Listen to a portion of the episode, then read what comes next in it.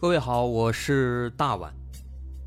我们的《绝密档案》在喜马拉雅已经陪大家走过了一年多的时间，一年多的时间，我们更新了一百多期节目，在这一百多期的内容里，我们讲述了各种各样的怪奇事件。那在今后呢，我们也想尝试去做更多的其他类型的内容，比如一些自然怪象，比如有一些名人的黑幕。或者说是黑帮的发迹史，亦或是各种悬疑大案，以及更多的其他题材的探索。针对这些内容，目前我们也已经有了一个大概的规划。我们将会把这些内容做一个大概的整合，放在之后我们即将推出的一个新的专辑当中。这个专辑的名字暂定叫做《绝密档案：深夜调查局两百家尘封的未解之谜》当中。需要说的是，这个新专辑我们决定在喜马拉雅作为会员节目进行独家播出，总计有两百多集的内容。专辑上线时间将会在不久之后的九月九号，大家届时可以在喜马拉雅搜索关键词“绝密档案深夜调查局”，就能够找到这部新的专辑了。在上线前的这段时间当中，也欢迎大家添加我们喜马拉雅工作人员的微信。X m l y 零三三零，也就是喜马拉雅四个字的拼音的首字母加零三三零，x m l y 零三三零。添加微信之后，工作人员将会把大家拉进喜马拉雅官方的粉丝群，届时将会有不少福利活动，送喜点、送签名书等等其他惊喜在等着大家。需要特别说明的是，新专辑。将会是喜马拉雅的会员专辑，也就是说，如果您是喜马拉雅的会员，就可以免费收听本专辑。目前，喜马拉雅的会员价格为每个月六块钱，六块钱就可以听到我们的两百多集故事，也是很划算了。希望大家能够多多理解，多多捧场。九月九号，我们不见不散。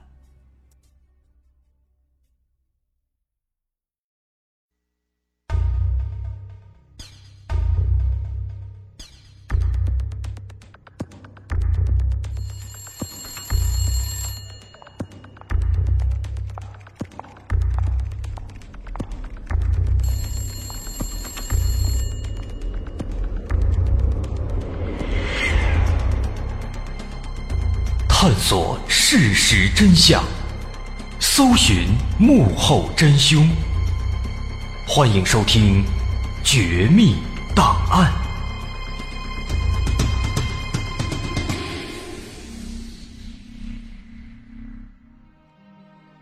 欢迎收听今天的《绝密档案》，我是大碗。今天，咱们要说一起来自咱们国内的一起离奇案件。说这起案件离奇到什么程度呢？咱们开头啊，先卖个小关子啊，先不具体透露。不过呢，咱们可以这么形容：虽然说这起案子当中没有出现一条人命，啊，也没有特别紧张的斗智斗勇的场面，但是呢，要说这起案子它的离奇程度，甚至要比大名鼎鼎的开膛手杰克、黄道十二宫杀手等等，比他们是有过之而无不及。啊，具体是一起什么样的案子？您别急，听我慢慢道来。二零零六年四月底的一天，在我国黑龙江省的双城市，有一个中年女人把一个十几岁的小丫头押到了派出所里。哎，怎么回事呢？这个中年女人跟警察说：“说这个小丫头啊，是个小偷。”跑到了自己呢打算出租的一栋这个房子里边，想偷东西，结果被自己抓了个现行。警方一看这小丫头，还看起来好像挺委屈，警方就仔细的一审一问，哎，明白了，原来这个小姑娘这小丫头啊，她非但不是一个小偷，还是一个受害者。怎么回事？原来这个小姑娘她叫小梅。他是附近一所高中的学生，想在城里租个房子。几天之前，他路过这个中年女人这栋房子的时候呢，看到她房上贴着一个广告，说出租。所以当时他就想进这房子里边问问问问价格，看看房子。正好他刚要往里走的时候呢，房子里边走出来一个三十几岁的一个男子。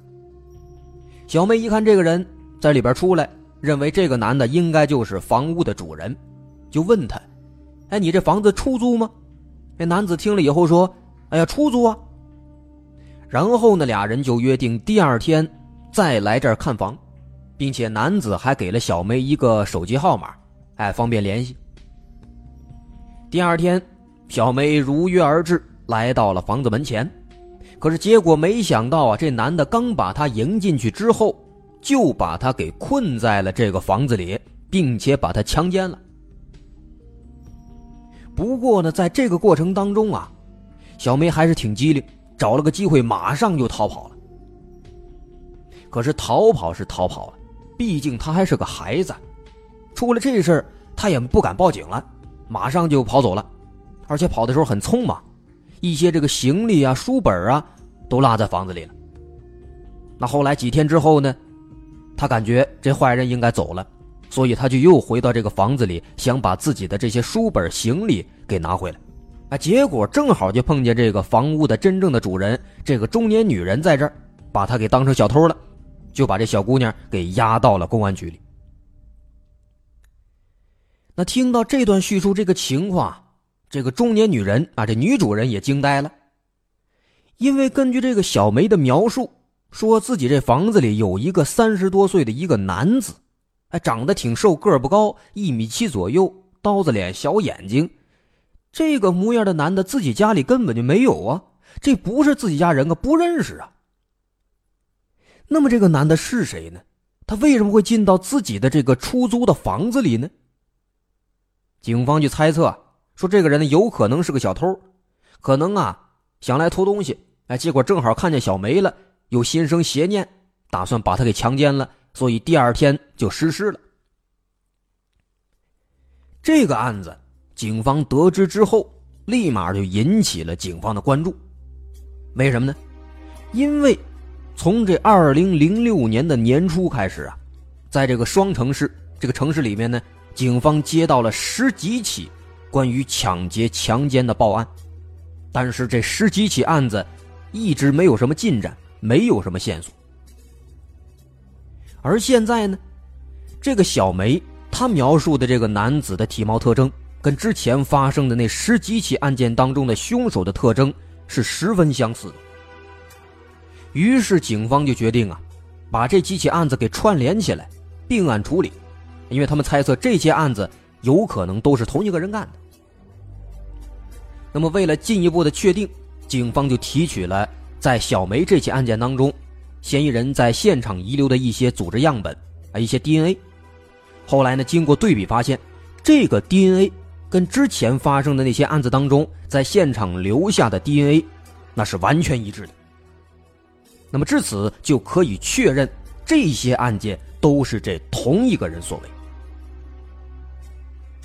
那么在这个时候，既然之前的十几起案子都没有什么线索，没有查出来，那么现在这个男子当时留给小梅的那个电话号码，可以说就成了本案的唯一线索了。通过调查这个号码，警方最终查到了两个人，这个号码的机主是一个中年女人。叫魏志英，于是呢，警方就找到了魏志英，结果，同时抓住了另一个男的，叫范叶和。这个范叶和呢，经过小梅辨认，就是当天那个男的。那么至此，范叶和、魏志英全都落网。这个魏志英，这个中年女人是谁呢？经过了解，她是范叶和的情妇。哎，在零六年五月十八号的时候，警方成功的把这俩人给抓获了。那么在这儿呢，这个魏志英啊，咱们暂且先不谈，放到后面咱们再说。就说这个范叶和，这个范叶和才是咱们今天的主角。范叶和他在被捕之后呢，也挺老实，很快就承认了，说当时正是自己强奸了小梅，并且呢还抢走了她的一百五十块钱和一部手机。另外，更让警方震惊的是，这个范叶和还供述说，自己曾经在双城市。抢劫、强奸过不止一次，干过二十四次。这一下子就端出来二十四起，这可真是不得了了。可以说这一不小心啊，就把这一连串的案子全都给破了，还是很开心的。可是呢，警方在对这个手头掌握的案子逐一的进行核实的时候，却出现问题了。警方发现，对于手头上目前掌握的这十几起案子当中，范叶和对其中有几起案子是拒不承认，而且呢，对某些案子的案件现场的环境以及当时他使用的作案工具等等这些呢，都说不清楚。这就奇怪了，他自己干的为什么说不清楚呢？为什么还不承认呢？有一些。那么警方就推断。说，如果这些案子真的全都是范野合做的，那么他应该是对现场非常熟悉的，是应该能说清的。但现在呢，有这么个别的几起案子，他却有很多地方说不清楚、说不对。那么，是不是表示这些案子不全是范野合做的？那么，为了慎重起见，双城市的警方又把当时现场遗留的一些分泌物再次做了 DNA 检验。结果出来以后呢，发现这些现场的 DNA 和小梅案件当中现场的 DNA 是完全一致的。那这肯定没跑了吧？可以说，确实都是范叶和干的，DNA 都测出来了。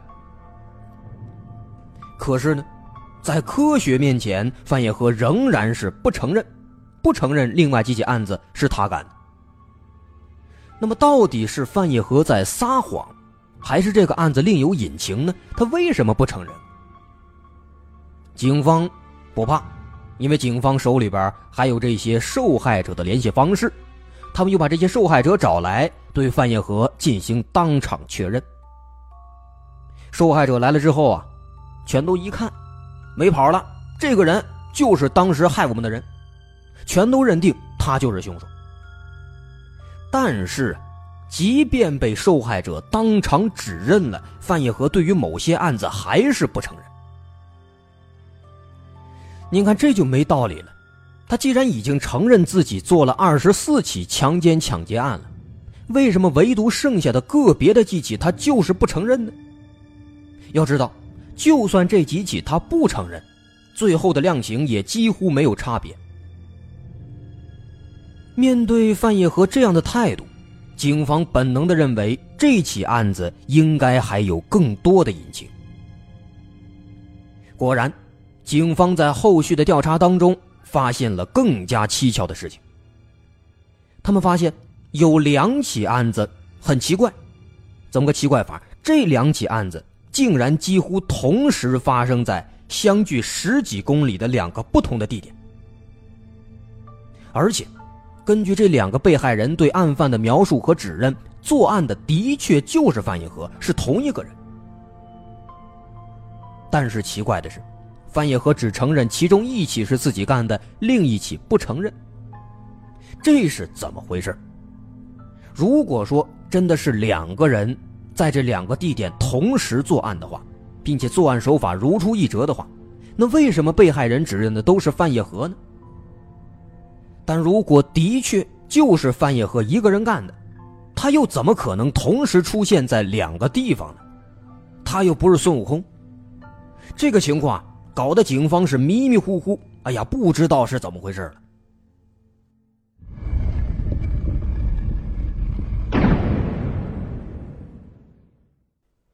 所以说，不管是 DNA 验证，还是受害者当场指认，都说明范叶和就是凶手。可是范叶和偏偏就不承认，这到底是为什么呢？那大伙不妨也思考一下，想想是为什么呢？而且啊，更更奇怪的是，警方发现，就在抓捕范叶和的当天，啊，五月十八号的早晨八点多，双城市的一个财政胡同，发生了一起抢劫强奸案。受害者报警之后，把这个罪犯的相貌一描述啊。警方听了以后直接懵了，怎么回事呢？受害者描述的这个犯罪分子的这个形象，跟刚刚抓到的范叶和是一模一样。难道说这范叶和真的是孙悟空能分身？那警方肯定是不信的。也许呢，是这俩人长得差不多，啊，这也有可能。那么，为了让这个结果更严谨，确定到底是不是他干的，警方就把现场遗留下来的这个 DNA 跟范野和的 DNA 做了一次对比。检测完了之后，发现啊，这个 DNA 还真就是范叶和的。所以说，五月十八号早晨这个案子，还就是范叶和干的。可是矛盾的地方在哪儿？双城市的警方可以确定，五月十八号这一整天，范叶和根本没有作案时间，因为这一整天警方一直在对他进行监控，他是不可能再出去作案的。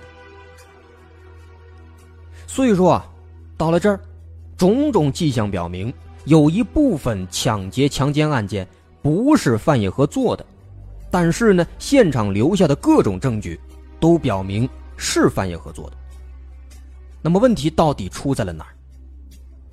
对于这个情况，双城市警方是迷惑不解，他们只能向 DNA 专家顾明波博士求助。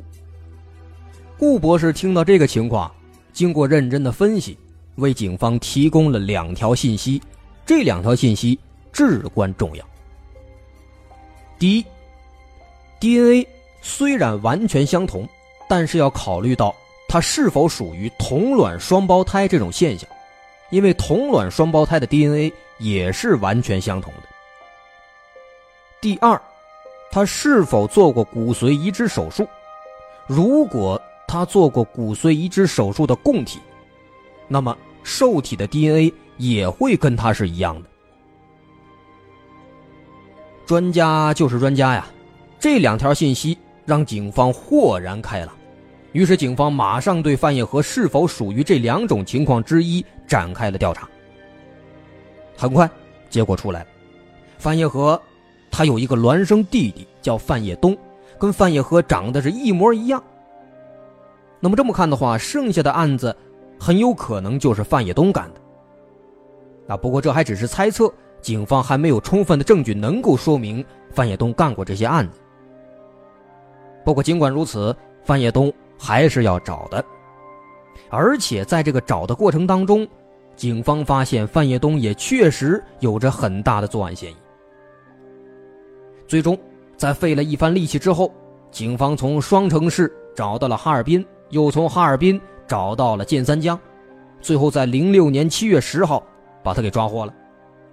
哎，很快范业东被抓获之后也承认了，五月十八号那天早晨的那起强奸案呢。确实是他干的。另外，范叶和始终不承认的那几起案子，也都是范叶东干的。后来，警方把他的 DNA 和范叶和的做了比对，哎，发现果然是一模一样。这两个人的 DNA 是完全一致的，这个答案也就出来了。不过，这种情况啊它不仅是在双城市，即便是在全国警方办的所有的案件当中。也是绝无仅有的，双城警方甚至听都没听说过，也难怪费这么大劲了。在被捕之后呢，范野和范野东哥俩把自己的犯罪经历以及基本的情况也一五一十的全都交代了。他们这个整个的人生过程、人生经历啊，也确实挺离奇。这哥俩呢是在一九七九年十月五号出生的双胞胎。啊，他们老家呢，在黑龙江省的双城市的一个小镇里。他们的父亲叫范垂富，家里边一共有四个孩子。在这对双胞胎出生之前，他们还有一儿一女。大儿子最大叫范叶江，大女儿叫范丽娜。在之后呢，这对孪生兄弟。在这俩兄弟九岁那年，范垂富跟他的妻子，就是他们的妈妈离婚了。十二岁的大女儿范丽娜。被妻子带走改嫁，范垂富就领着三个儿子啊，范叶江、范叶和、范叶东这三个儿子一块出来一起生活。但是呢，范垂富这个人啊，不是一个好爸爸，好吃懒做、游手好闲，没有收入，日子过得非常紧。可是没钱怎么办呢？范垂富有办法，他让大儿子范叶江去偷东西当小偷，偷来以后呢，他再去挥霍。那范叶东、范叶和这哥俩呢，啊，相对来说比较幸运，比他们哥哥强。他俩不管怎么着吧，还都上学了。不过就算是上学，他们也经常因为他们的父亲和哥哥被同学们歧视和欺负。在十三岁那一年，有一天下了一场特别大的雨，把他家房子淋塌了。哥俩放学回家以后，房子没了，父亲和哥哥也不知道去哪儿了。绝望之下，哥俩就离家出走了，也退学了。毕竟这么长时间，他爸爸他哥没给他起什么好的带头作用，也没有好好照顾他俩，他俩直接就走了。之后呢，这俩人居无定所，日子过得相当辛苦，天天扒垃圾堆啊，有时候扒不着垃圾堆，好几天吃不上饭。后来他们知道了。他们的姐姐范丽娜嫁到了双城市的一个农村，于是呢，他们就找到了姐姐，希望能够得到姐姐的帮助。可是姐姐过得也非常难，他跟母亲也联系不上了，所以对两个弟弟也是爱莫能助，帮不上忙。这唯一的亲人都靠不上了，哥俩非常伤心，俩人就下决心一定要好好干，混出个样子来，让人们见识见识。也就是在这一年。范垂富因为盗窃被判了五年，范叶江因为盗窃更严重被判了十二年。就这样，俩人又混到了十七岁，范叶和哥俩来到了双城市的市里。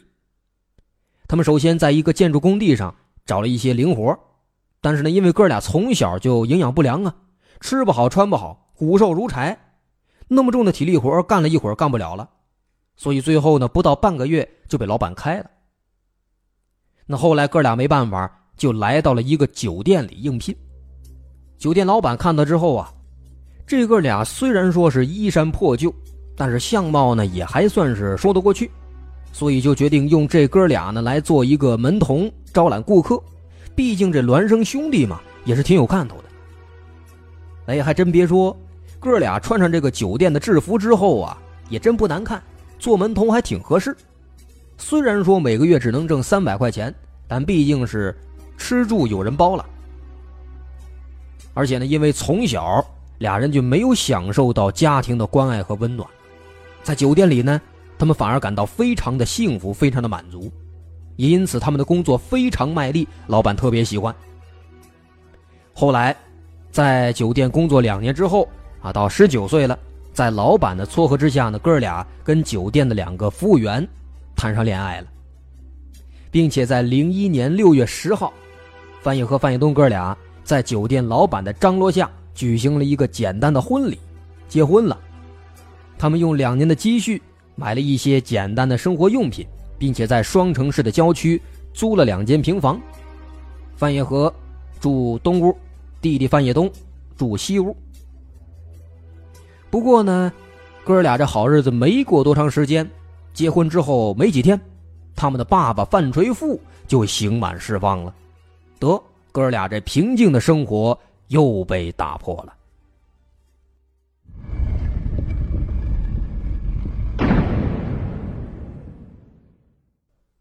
说这个范垂富刑满释放之后，他就来到了哥俩的家里，但是经过这几年的牢狱生活，范垂富更加懒惰了，也不打工。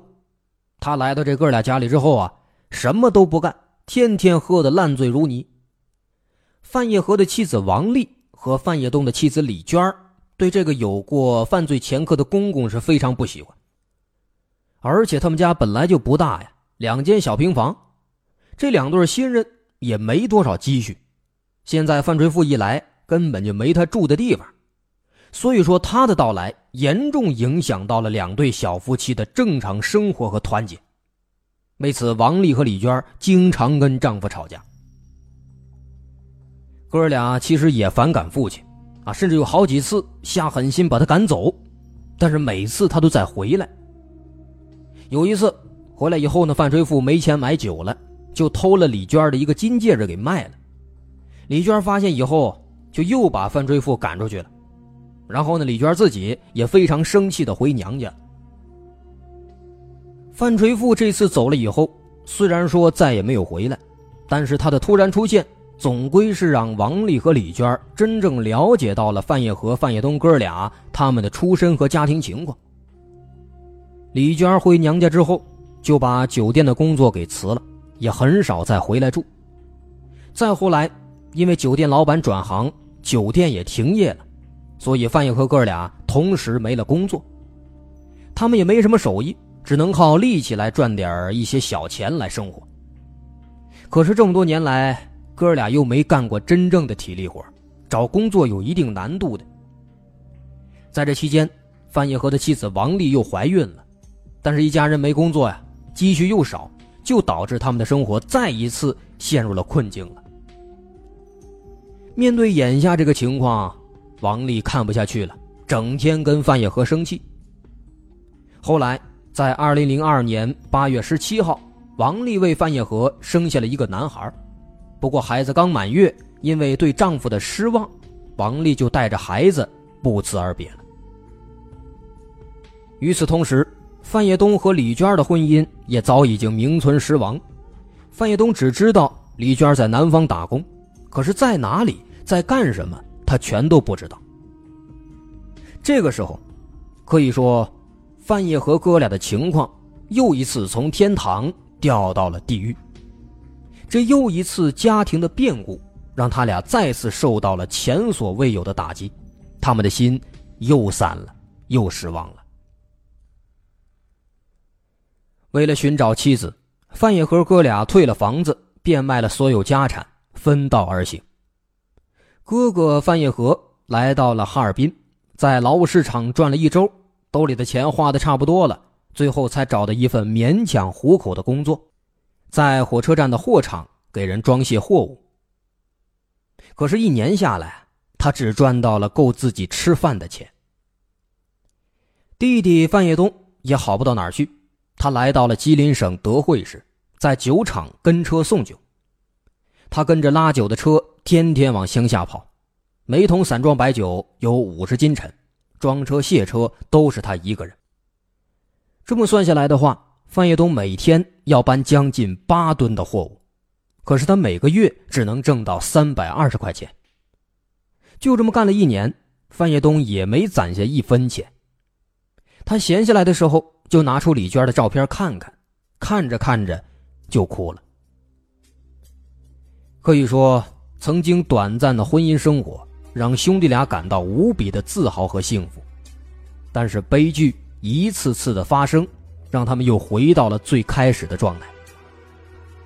在一次一次的打击和失望当中，哥俩的思想几乎同时发生了一个转变，确切的说，是让他们。走上了他们的父亲范垂富的人生道路。这一切也都是有起因的。二零零五年四月中旬，范业东在送酒的路上，因为司机走神儿送酒车发生了侧翻。虽然他和司机都没出什么大事但是一车酒全洒光了。老板知道以后，扣光了范业东所有的工资，并且把他给开除了。用司机的错误惩罚了他。范叶东一气之下就回到了双城市。可是，虽然说双城是他的老家，但这里现在终归已经没有了他的房子，他的爱人也没有了任何亲人。范叶东无家可归，无处可去，就在街上转悠。慢慢的转到了傍晚，不知不觉当中就来到了他们四口人曾经租的两间平房。他抬头，发现屋里这个灯亮着，房子里现在的女主人正在里边看电视。范叶东在屋外站了一会儿，想进去看看这栋以前自己幸福的住过的房子。他思考了一下，推开房门，对女主人说：“我原先住在这儿，想回来看看。”女主人一看，这个人长得不像是坏人，而且看这表情。好像挺难过，应该是遇到了什么人生挫折了，挺可怜的，所以一心软，让范叶东进来了。进来之后，俩人聊天，通过交谈，范叶东得知女主人的丈夫晚上值班不回家，孩子还没放学，所以呢，现在家里没人，只有他一个人。看到这个情况，再加上范叶东本来就很失望、很难过。现在呢，又回到了老房子里，触景生情，想起了离开自己的媳妇儿。于是，这个范业东就突然心生歹念，趁女主人不备，把她给按倒在床上，实施了强奸。哎，都说好人坏人，只在这一念之间啊。事后呢，范业东又抢走了女主人家里的五十块钱现金，然后逃之夭夭。他跑到了火车站，坐上了开往哈尔滨的火车，打算去找他的哥哥。另一边，受到伤害的女主人怕丈夫知道，为了息事宁人，也没有报案。这个事儿呢，就这么过去了。然后，咱们再把视角放到范业东的哥哥范业和这儿。范业东出车祸被炒鱿鱼这一天，远在哈尔滨的哥哥范业和他是不知道的。但是呢，他在这个工作当中却突然感到非常的焦虑不安，像是要发生什么事儿似的。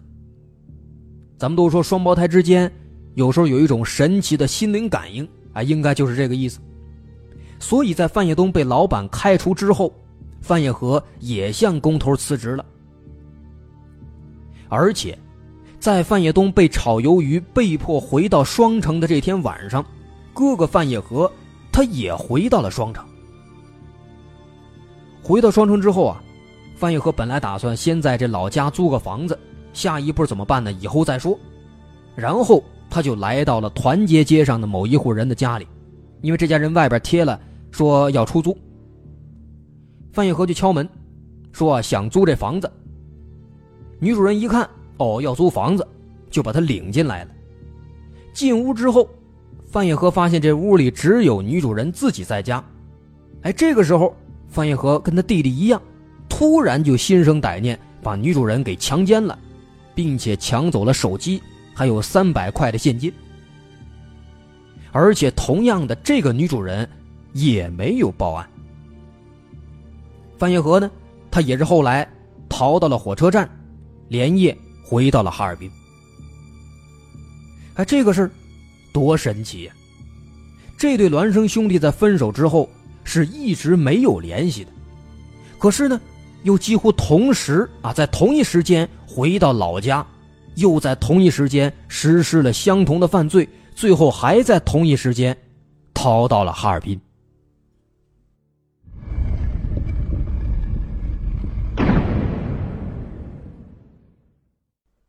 到这儿呢，这奇怪的事儿还不算完，可以说只是刚刚开始。两个多月之后。二零零五年六月二十九号，范业东在老乡那儿打听到了母亲现在的地址，于是他就回到了双城市的乡下看望失散多年的母亲。另外，这个时候，范叶和也跟姐姐范丽娜一起回到了双城老家。这天中午，范叶和在姐姐家吃完午饭之后，就出门遛弯去了，走到了环保局家属楼附近。这个时候。范业和再一次心生歹念，于是他就以找人为理由敲开了一户人家的房门，进门之后又一次对女主人实施了强奸。不过这一次呢，他没抢到钱。然后另一边的范业东，在见到母亲之后啊，母子团圆，非常高兴。当天中午，母亲就给他准备了一大桌的饭菜。可是当时这饭还没吃完。他突然就站起来，心急火燎的起身要走，那母亲拉都拉不住啊。为什么呢？因为这个时候正是哥哥范业和作案的时候，这边的范业东呢，也突然啊感到欲火焚身，想抢劫，所以呢，马上就离开了。范业东出门之后，立马从乡下打车回到了双城市区。来到市区以后，在财政局家属楼里，他以寻找朋友为理由。骗取了一家女主人的同情，再之后，他不顾有病在身的女主人苦苦哀求，对他进行了抢劫和强奸。这两兄弟实施犯罪以后，又先后回到了哈尔滨，啊，这又是一次惊人的巧合。确切说呢，可能不算是巧合，而应该归功于这个所谓的双胞胎之间的心灵感应。就这样。孪生兄弟靠着心灵上的感应，奇迹般的在互相没有通气儿的情况下实施着相同的犯罪。但是值得欣慰的是，这哥俩终究是没有忘掉他们的初心，寻找妻子和儿子。他们回到哈尔滨以后，又开始各自在哈尔滨找了一份工作。不过，虽然这时候他们俩都在哈尔滨打工，但是呢，彼此之间还是一直没有联系。不过，欲望这个东西啊，往往是难以控制的，不管是性欲还是财欲。而且奇怪的是，在这期间，只要范野和产生了强烈的欲望，返回双城作案。这边的范野东也几乎同时会回去作案，作案手法也是如出一辙，只不过是地点不一样，时间呢也只是有略微的先后之分。在二零零五年十二月的一天，范叶和偷了一台冰箱、一台洗衣机，啊，打算卖掉换钱。也就是在这个时候，他认识了收废品的魏志英，啊，这个魏志英咱们开头提到过。一来二去呢，俩人相互产生好感，就同居了。可是魏志英这个女人，爱钱如命，花钱也非常厉害。这怎么办？费野和只能是更加频繁的作案，才能够满足她的需求。二零零六年四月二十三号，这一天，范叶和潜入了一座双城市郊区的民宅里，可是发现屋里没有什么值钱的东西，就推门准备要走。在这个时候，高中生小梅来这儿租房，正好看见范叶和从屋里出来。小梅以为他是房主，就问他：“你这房子租吗？”哎，在这之后，也就有了咱们开头讲到的那个情节了。后来，范叶和范叶东俩兄弟归案之后，经过警方的查证，他们分别作案二十四起和十六起，这个数量令人发指啊！不过呢，也有疑问。既然他们事先没有预谋，那么两个人又怎么会在同时做出这么多相似的案子呢？很奇怪啊！警方就问这两兄弟，说：“你们知道是怎么回事吗？”结果兄弟的答案回答的更离奇。哥哥范叶和说：“啊，他有事我心里边就紧张，有感应。”弟弟范叶东说呢。有这样的感觉，有时候对自己说别干这事儿了，哎，可能是他干了，结果我也控制不住。目前，在咱们的世界上还没有确切的科学依据能够证明这种双胞胎之间的心灵感应到底是怎么回事。不过呢，这两兄弟最终终于被捉拿归案，受到了应有的惩罚，这确实是值得我们高兴的。同时呢，也希望。在我们的身边，这样的事情能够越来越少。好，这起孪生奇案，咱们就说到这儿。另外，有关这个孪生兄弟之间存在的这个奇怪的心灵感应啊，虽然说我们目前没有一个确切的结论和解释，不过呢，也有很多学者做了相当多的研究。有关这方面的资料，我们会在晚点的时候以推送的形式发送到我们今天的。微信推送当中，我们的微信公众号也非常好找，在微信的公众号那一栏搜索“大碗说故事”就能找到了。好，咱们下期再见。